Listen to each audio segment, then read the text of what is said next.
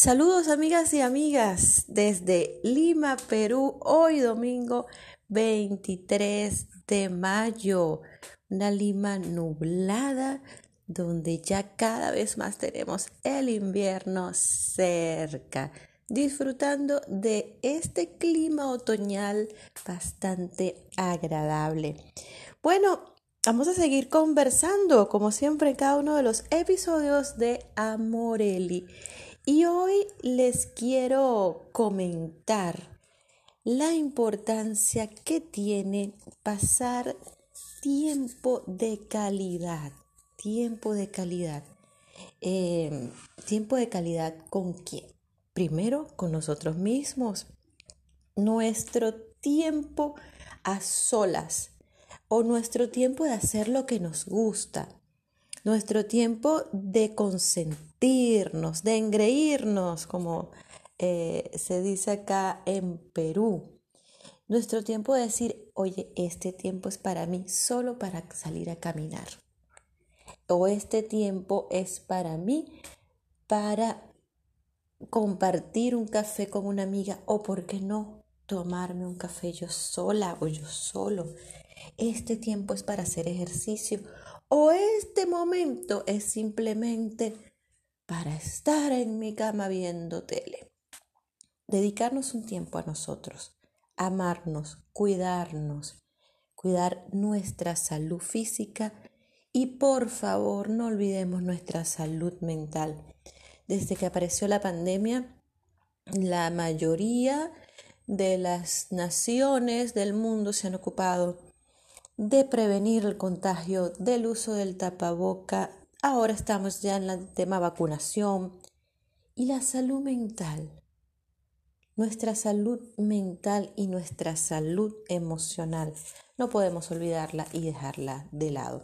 Si usted aprende a tener tiempo de calidad con usted mismo, usted aprende a tener momentos a solas donde usted se siente bien con su propia presencia, para poder generar tiempos de calidad con sus seres queridos, con sus hijos, con su pareja, con sus amistades, con sus familiares.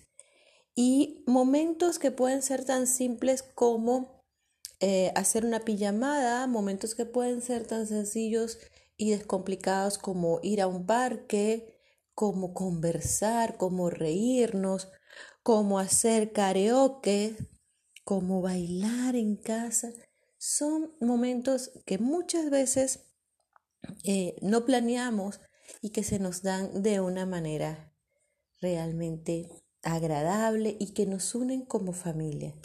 En estos días, eh, conversando en, de lo ordinario a lo extraordinario con mi amigo Carlos Salazar, conversábamos, por ejemplo, de un ejemplo, un juego de mesa algo que nuestros adolescentes y nuestros niños no conciben, jugar sin el celular. Y podemos hacerlo y vamos a reivindicar momentos que vamos a recordar más adelante como algo especial.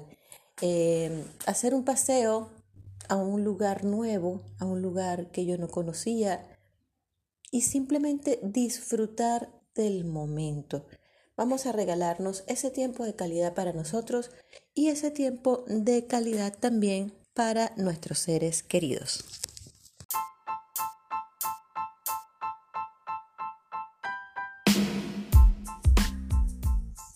Saludos, gente linda, gente bella, les habla Elimar Fumero, como siempre con estos temas del día a día, estos temas que nos interesan porque son situaciones que nos suceden a todos y este es un espacio simplemente de reflexión para que podamos un poco ver hacia adentro, hacia dónde está la solución de los problemas o de las situaciones, que es realmente dentro de nosotros.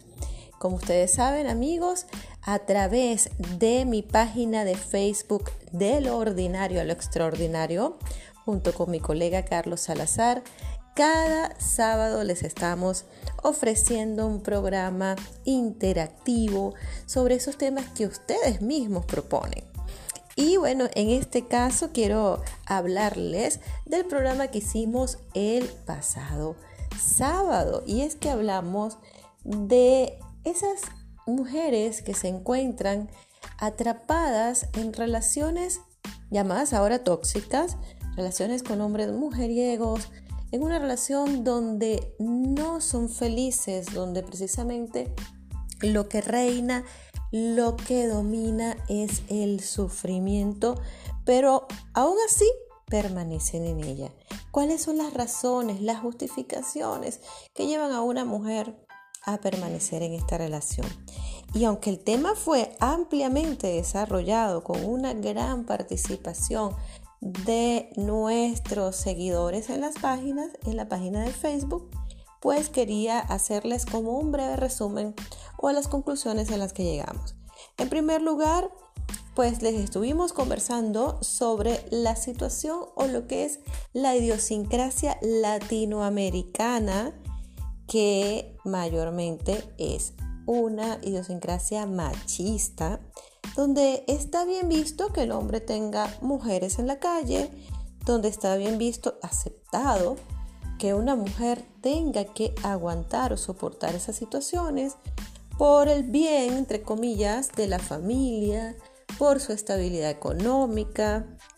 Eh, hablamos también de la dependencia emocional y también de la dependencia económica que muchos de esos personajes generan en sus mujeres, en sus esposas, en sus compañeras de vida, para precisamente tener un control sobre eh, el hecho de que permanezcan en ese tipo de relaciones. Hablamos, por supuesto, de una baja autoestima, que es esa mujer que dice, pero yo qué voy a conseguir, al menos estoy acompañada, ¿no? Eh, el hecho de las mujeres que tienen hijos y piensan que por el bien de sus hijos, por permanecer con su papá, ellas tienen que soportar eh, una cantidad de, maltrato, porque de, todas formas estamos hablando de maltrato verbal, psicológico, y piensan que se le están haciendo un bien a sus hijos cuando en realidad es todo lo contrario. Están afectando emocionalmente a sus hijos y peor aún, les están enseñando a través del ejemplo. Recuerden que los niños aprenden solo a través de lo que nosotros hacemos, no de lo que nosotros les decimos. A través del ejemplo les está mostrando a sus hijos, sean varones o hembras, que eso es lo normal. Entonces estamos criando, en el caso del varón, pues un hombre que va a repetir ese patrón machista, ese patrón eh, maltratador, mujeriego, eh, sobre sus parejas y estamos criando también una mujer que va a repetir el patrón de la mujer sumisa, de la mujer maltratada y va a asociar, que eso es parte también de la idiosincrasia latinoamericana, el amor con el sufrimiento. Nos han enseñado en las telenovelas que simplemente sin amor o sin sufrimiento no hay amor. Entonces, eh, realmente eso pues nos, nos trae como consecuencia ese tipo de situaciones.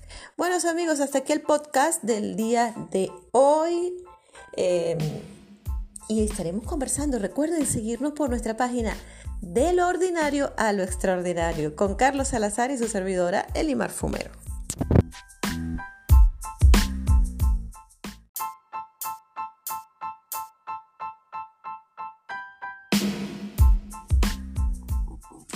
Hola, hola amigos, gracias por escucharme. Mi nombre es Elimar Fumero, soy licenciada en educación especial, soy coach, también psicopedagoga y eh, pues converso con ustedes de vez en cuando desde mi canal Amorelli. Y hoy quiero hablarles e invitarles a que me sigan a través de la página de Facebook del ordinario a lo extraordinario, con quien formo parte del maravilloso equipo de CNI Coach el cual tengo el agrado de ser cofundadora con mi colega Carlos Salazar. Recuerden nuestra página del ordinario al extraordinario. Allí van a ver videos, van a poder hacer eh, consultas, conversar con nosotros y por supuesto también generar pues aquellas personas que deseen eh, las sesiones de coaching para diferentes situaciones. Y quiero hablarles precisamente brevemente del coaching. El coaching se ha definido como un sistema de acompañamiento de las personas que tienen alguna inquietud o situación que no saben cómo resolver. Entonces, ¿para qué nos sirve el coaching?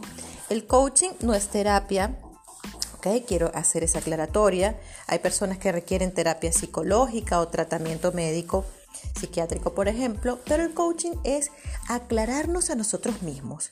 ¿Qué quiero yo hacer? Tomar decisiones, saber cómo afrontar una situación laboral, saber cómo afrontar una situación con los hijos, analizar y descubrir realmente qué es lo que queremos.